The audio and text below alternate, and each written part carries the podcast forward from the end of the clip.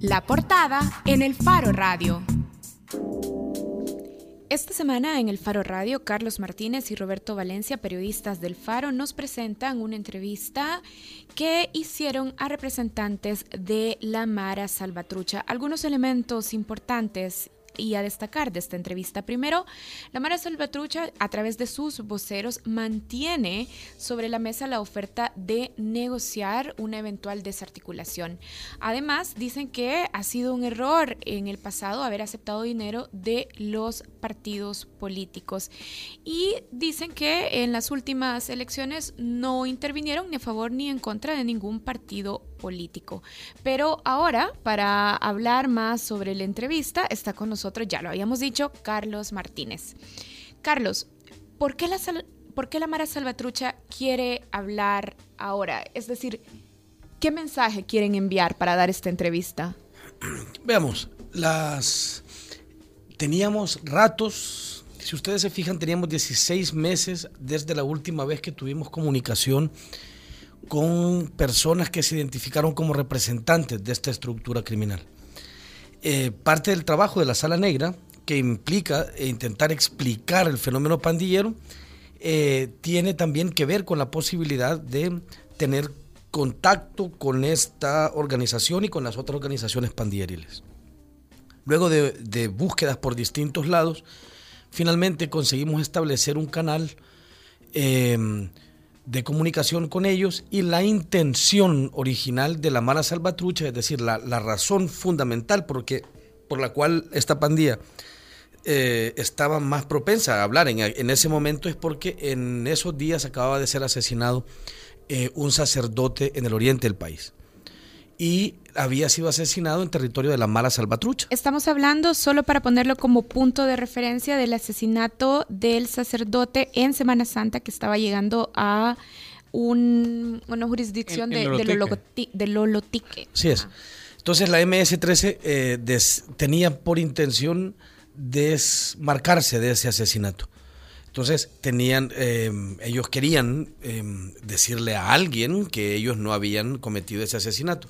Entonces, nosotros consignamos en la entrada de la entrevista que eso que la MS-13 accedió a contestarnos una llamada y a abrir un canal de comunicación, pero la entrevista no va sobre el asesinato del, del sacerdote, ni va sobre, es decir, consignamos que la MS-13 quería decir eso, consignamos un comunicado que, que ya habían elaborado desmarcándose del asesinato y lo dejamos puesto nada más en un párrafo en la introducción porque nos parecía, em, nos parecía importante eh, consignar este acuerdo con la pandilla. Carlos, ¿y cómo se verifica que, eh, que, estas personas que les contactan a ustedes hablan en nombre de toda una organización eh, tan, tan jerarquizada, tan estructurada como la MS-13 y que no se trata solamente, por ejemplo, de un bicho pandillero que quería decir algo y que se atribuye la vocería de, nacional de, la pandilla? Mira, hay varios elementos a considerar en esto. Uno, em, tenemos varios años intentando explicar y retratar estos fenómenos y conocemos de alguna manera la línea de, decir, los mecanismos de sucesión al interior de esta estructura. Es decir, em, varias de estas al menos una de las personas con las que nos encontramos en esta ocasión, aunque en cada ocasión en que hemos entrevistado a la mala salvatrucha son voceros diferentes, al menos a uno de ellos me lo había encontrado como representante de la pandilla en una mesa eh, que habían creado junto con iglesias evangélicas eh, y además con representantes de las otras dos estructuras del barrio 18. Pero en segundo lugar hay una cosa bien interesante, es, dicho, dicho feo, pues, nadie en, la, en esa pandilla, o al menos nadie que quiera seguir viviendo mucho tiempo, va a arrogarse la posibilidad de hablar en nombre de la estructura y de hacer el, ese tipo de ofertas a nombre de la estructura. ¿Qué verificamos nosotros? Eso ocurrió en territorio de la pandilla.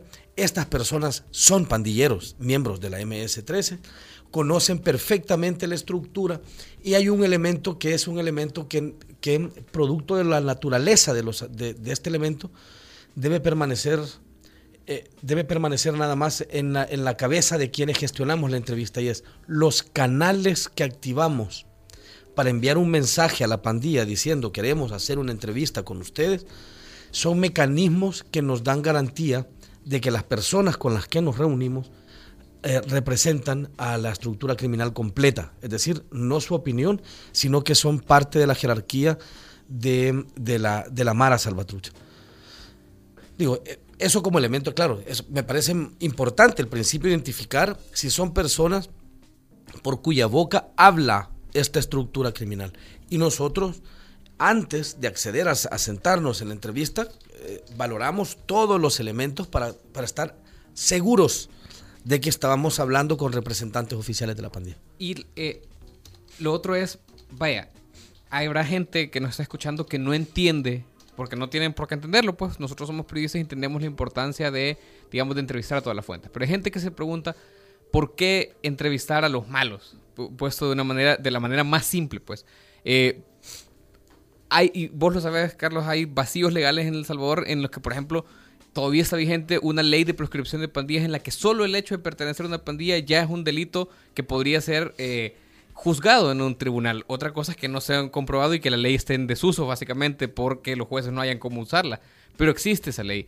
¿Por qué entrevistar a la pandilla? ¿Por qué no, eh, dirá alguna gente, qué sé yo, llamar a la policía, eh, llamar a la fiscalía? No sé, ¿Por qué entrevistar a los malos? ¿Por qué nosotros buscamos a los malos? Vaya, mira, ahí, es decir, partimos de un presupuesto que es, si sos periodista entendés por qué hay que entrevistar a la MS-13. No es cierto. Es decir, eh, no, es, no es automático que, decir, no es automático que el ejercicio periodístico deba o pueda dar voz a estructuras criminales como lo son la Mara Salvatrucha.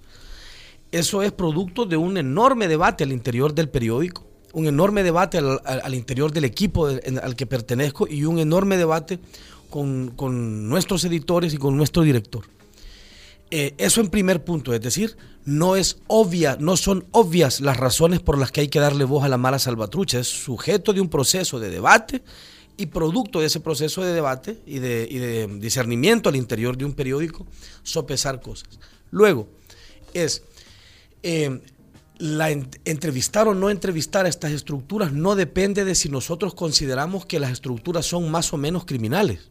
Es decir, es a sabiendas de que la Mara Salvatrucha es una estructura delictiva, criminal y proscrita y del daño que, hace a la sociedad, cuyos efectos hemos reporteado ampliamente en el equipo. Pese a eso, ¿por qué el equipo cree que es importante entrevistarlo. ¿Y por qué, Carlos? ¿Por qué al final de este debate se llega a la conclusión de, de acuerdo, vamos a dar voz, vamos a dar espacio a estas estructuras? Son dos debates distintos. El primero es, deberíamos escuchar lo que tienen que decir ellos. Y la respuesta inmediata fue, sí, nuestro trabajo consiste en ser articuladores de un, de un abanico de voces lo más amplia posible. El segundo debate es si la publicamos o no y qué publicamos de lo que conversamos. Nosotros consideramos que en esa entrevista está contenido varios asuntos de afectación pública, es decir, que afectan la vida cotidiana de este país, de interés, es decir, de aquello que los periodistas consideramos que debería interesarle a las personas, precisamente porque les afecta, y tres, porque consideramos que la publicación de este material aporta elementos para que los ciudadanos, para que los políticos, para que las organizaciones tomen decisiones y tomen en cuenta elementos a la hora de poder proceder en el terreno, a la hora de votar, de decidir, de hacer una ley, de invertir en este o en esta otra cosa. Es decir, ha pasado un enorme tamiz de decisiones y de debates y de criterios periodísticos la decisión de poder mostrar la voz de organizaciones delictivas al público. Carlos, mira, quiero empezar por este último aspecto que señalabas, que esta entrevista aporta elementos para entender cómo se mueve también o cómo se estructura el fenómeno de las pandillas en el territorio más allá de los despachos donde se suelen formular y tomar decisiones de políticas públicas. ¿Cuánto ha cambiado la Mara Salvatrucha desde la primera vez que los entrevistaron en septiembre de 2012 en el Centro Penal de Ciudad Barrios hasta esta última entrevista con pandilleros libres? Vaya, Yo creo que en la primera pregunta está contenido gran parte de lo que me parece a mí importante y es, la gente se dirá, ¿y a mí por qué me afecta realmente saber lo que opina la mala salvatrucha o por qué debería ser eso sujeto de interés o de afectación pública? Yo creo en esto. Uno, creo que es imprescindible conocer los fenómenos que nos afectan y que nos destruyen como sociedad para que esto tenga remedio. O sea, mientras el discurso sea plano, el discurso sean malos contra buenos o, muchachos perdidos por la desestructuración familiar que luego se, se decidieron por el lado oscuro en lugar de ser trabajadores salvadoreños de bien, no tenemos la más mínima posibilidad de solucionarlo como sociedad. La más mínima, estoy convencido de eso. Y el trabajo periodístico trabaja precisamente para echar luz en esos lugares oscuros y para intentar aportar elementos de juicio.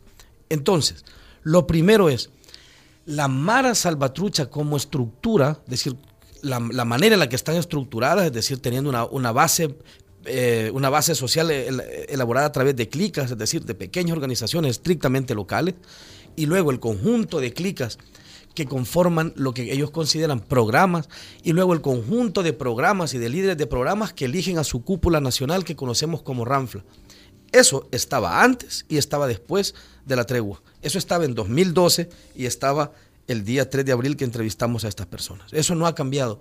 Lo que ha cambiado es cómo esa estructura preexistente se ha moldado y cómo, se ha, cómo ha mutado en función de los estímulos externos que ha recibido. Es decir, la pandilla siempre, siempre se ha transformado sobre la base de estímulos externos.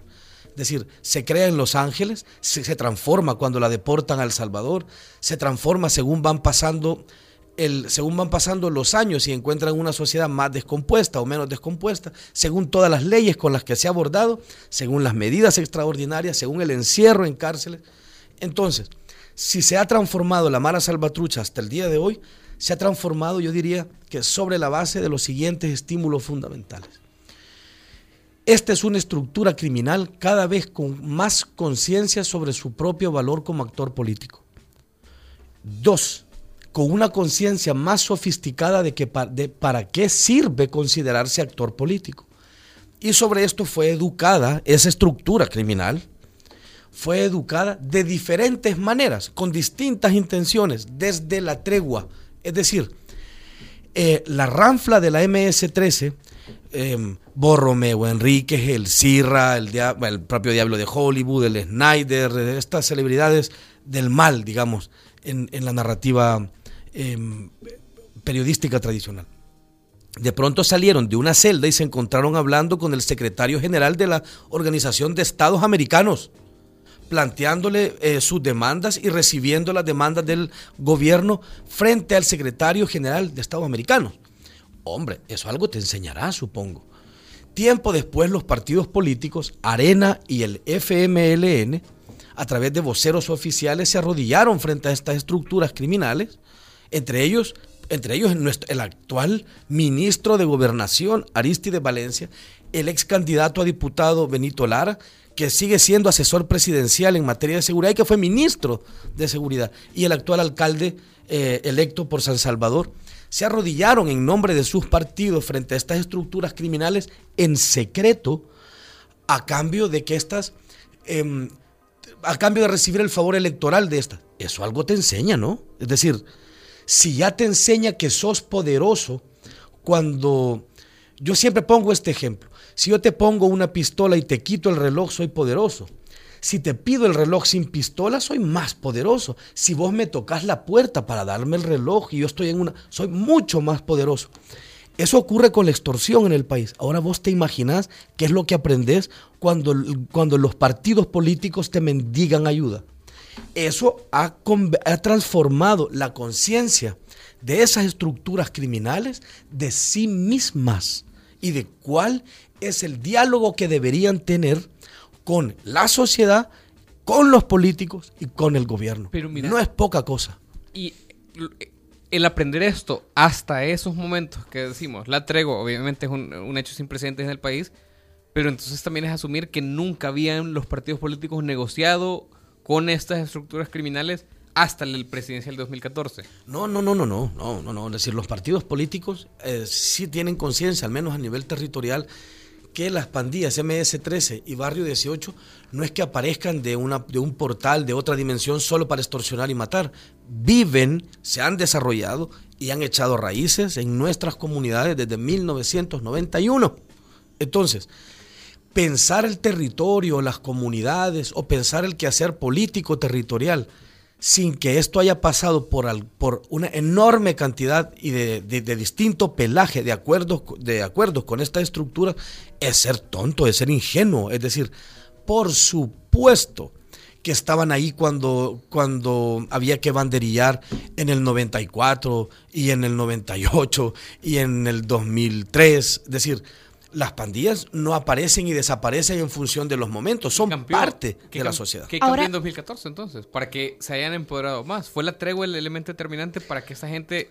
La tregua creo que le enseñó a los partidos políticos una lección y es aquellos que considerábamos, yo qué sé, dotraquis, ¿no? salvajes, eh, eran personas con la capacidad de hablar, de llegar a acuerdos, de estructurar acuerdos entre organizaciones que tenían décadas asesinándose y además que es posible que estas personas orquesten la voluntad de todos sus miembros a nivel nacional. ¿Quién no quiere tener de, forma súbita la posibilidad de hablar con tres tipos que pueden ordenar a una enorme cantidad de personas hacer lo que ellos quieran? Por ejemplo, dejar de matar. Por ejemplo, matar. Por ejemplo, quitar DUIs es... Por ejemplo, parar buses. Los, por ejemplo, detener el sistema de transporte público a nivel nacional. Es simple y sencillamente los políticos se dieron cuenta, los partidos políticos se dieron cuenta de que eran organizaciones con la capacidad de razonar, de dictar órdenes a nivel nacional y de llegar a acuerdos, incluso entre estructuras criminales enemigas en las que ha corrido sangre durante décadas. Luego, claro, apareció la intención de utilizar esa cantidad de cosas que he dicho para ganar una elección.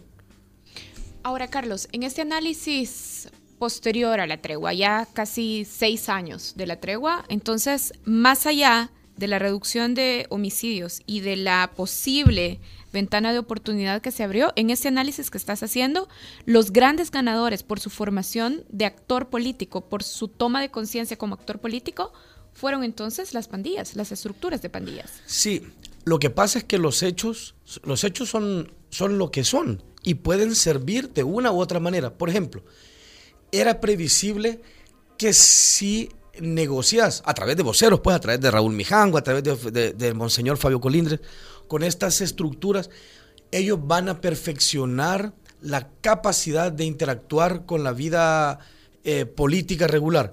Era obvio, eso lo podemos ver todos. Alguien va a aprender a hacer algo que le enseñas a hacer. Claro, eso es malo en sí mismo. No, eso es.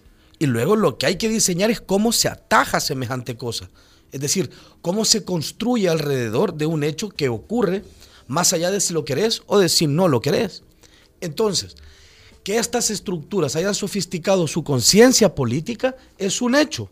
La pregunta que hay que hacernos es qué hacemos frente a ese hecho si tardamos años en decidir si ese hecho es bueno o es malo, vamos a llegar a una conclusión y luego nos vamos a dar cuenta de que nuestra conclusión es probablemente inútil y tardía. La pregunta es, ¿estas personas han aprendido lo que han aprendido? Estas personas han hecho una oferta. Si pasamos años discutiendo si eso es bueno o si eso es malo, creo que es menos redituable si como sociedad discutimos, ya que está puesto sobre la mesa este planteamiento, uno, lo votamos a la basura. Dos, construimos alrededor de eso. Tres, y así habrá un sinfín de posibilidades. Ustedes preguntaban en un principio una cosa es, hay que creer. eso quiere decir, el planteamiento que vos, del, que estás hablando es la desarticulación de la Mara Salvatrucha. Que ese es un punto no, no es mi planteamiento, es el planteamiento de los voceros de la marcha. El que estás citando ahora. el, planteamiento que citas es eso. Lo que ellos dicen es, la oferta está sobre la mesa de desarticular la Mara. Ese era un punto que en la entrevista que ustedes hicieron en 2012 fue un punto álgido y de suma tensión. Eh, como recordarás vos mejor que nadie en, la, cárcel de Ciudad de Barrios. Fue muy tenso. Luego, eh, años después, ellos mismos eh, se vuelve a sacar el tema y ya no es de tanta atención, sino que dicen, va, está esto sobre la mesa. Y ahora lo reiteran. ¿Por qué deberíamos de creerles? No deberíamos. No deberíamos de creerles, es decir, nadie debería correr a creer en la primera oferta que escucha, como no deberíamos tampoco, salvando las distancias, creer cosas. Miren, les voy a poner internet en toda la capital. Es, no deberíamos creerlo, deberíamos tomar nota de lo que se ofrece. La pregunta real que se debería hacer, al menos según mi opinión personal, es, ¿deberíamos buscar razones para desechar o para creer esa oferta? Es decir, si, lo primero que hacemos es decidir si hay que creer o no a la MS-13, hay dos respuestas. ¿Le creemos o no? ¿Sobre la base de qué? ¿Sobre, sobre la base de qué criterio? ¿Sobre qué investigación? Otra pregunta, para mí más competente, que es a lo que me refiero, es, ¿deberíamos o no sondear sobre lo creíble o increíble de esa oferta? ¿Deberíamos establecer criterios para decidir si les creemos o si no les creemos? deberíamos averiguar sobre la posibilidad que, real que esta estructura tiene de desarticularse a sí misma sobre la base del mando de una cúpula nacional. Y luego de haber obtenido respuestas a esas preguntas, hacernos la siguiente. Vaya, si es creíble o si es increíble. Vaya, si esto es creíble la posibilidad de que ellos tienen realmente desarticular la pandilla, una pregunta es, ¿nos interesa retomarla? Nos interesa negociar su desarticulación, ya que hemos establecido que es creíble la posibilidad de que eso ocurra. Son preguntas en distintos términos. Yo creo que lo único, lo único que no nos podemos permitir, porque en estos, esto va de gente viva o gente muerta, entre otras cosas, lo único que no nos podemos permitir como sociedad, como academia, como periodistas, como políticos, como partidos, como instituciones, es que nos valga madre. Es que tratemos este ofrecimiento como si nadie hubiera dicho nada, como si fuera basura, como si no importara, incluso si lo ponderamos solo para desecharlo, pero para desecharlo de una manera ponderada, con argumentos, con razones para creer que otra estrategia es mejor que esa estrategia. Eso es, ese es todo mi punto. O sea, vos en realidad te darías por satisfecho no con llegar a, respuestas rápidas sobre lo que estos tipos de eh, ofrecen o, dejan de ofrecer, sino que se discuta esto en esferas que tengan poder de decisión. O sea, en poder de decisión. Dígase los partidos políticos. Y además, no, solo los partidos políticos, es que si, si permitimos que solo sean los partidos políticos las personas con el monopolio del debate intelectual en el país, estamos fritos estamos fritos. Eh, yo no creo eso. Yo creo que como sociedad, la persona que está oyendo esta entrevista debe tener una opinión sobre eso. Y debe tener una opinión sobre por qué tiene esa opinión. Es decir, no puede ser que el fenómeno que nos asesina, que nos extorsiona, que destruye nuestras comunidades, que nos aleja siendo un país tan pequeño, sea uno que ocupe una parte muy mínima de nuestro raciocinio o que deleguemos a, nuestros partidos políticos y a nuestros políticos, por Dios. Es, creo que como sociedad tenemos una gran responsabilidad de comprender este fenómeno y dos, de abrir la posibilidad de pensar fuera de la caja, como dicen los gringos. Bien, Carlos, gracias por habernos acompañado. Gracias también a los que siguen esta transmisión a través de redes sociales. De hecho, en la cuenta de Twitter de El Faro Radio, Jaime Armando Lemus nos escribe, personalmente, considero que la desarticulación y posterior reinserción de estructuras como las maras debe saltarse a la esfera de acuerdos políticos y nacionales. Debe ocurrir como sucedieron los objetivos de desarrollo sostenible desde instancias supranacionales del desarrollo humano. Gracias a todos los que estuvieron participando en redes sociales y de hecho en nuestra cuenta de Twitter, en el Faro Radio, colocamos una encuesta y ya tenemos los resultados, de hecho, que nos está compartiendo Jancy, nuestra community manager. Se los quiero compartir. A ver, veamos. La pregunta que teníamos en nuestra cuenta de Twitter, justo ahora que la quería que la quería compartir, aquí está. Dice, ¿crees que la desarticulación de la Mara Salvatrucha ayudaría a bajar los índices de violencia en El Salvador? Es un sondeo, 186 personas contestaron y de esas el 59% dijo sí, sin duda, y el 41% dijo no, hay otros factores. Y bueno, Carlos, gracias por habernos acompañado. La entrevista completa está publicada en la página principal del faro.net. Gracias a ustedes, siempre es interesante comentar estas cosas. Bueno, hacemos una pausa y ya regresamos, regresamos hablando de la industria editorial salvadoreña. ¿Cómo se sobrevive? ¿Cómo, cómo sobreviven las editoriales en un país que no se ha caracterizado por demandar producción editorial nacional? De eso regresamos hablando con Carlos Clara, director de Índole Editores. Ya regresamos. El Faro Radio. Hablemos de lo que no se habla. Estamos en punto 105.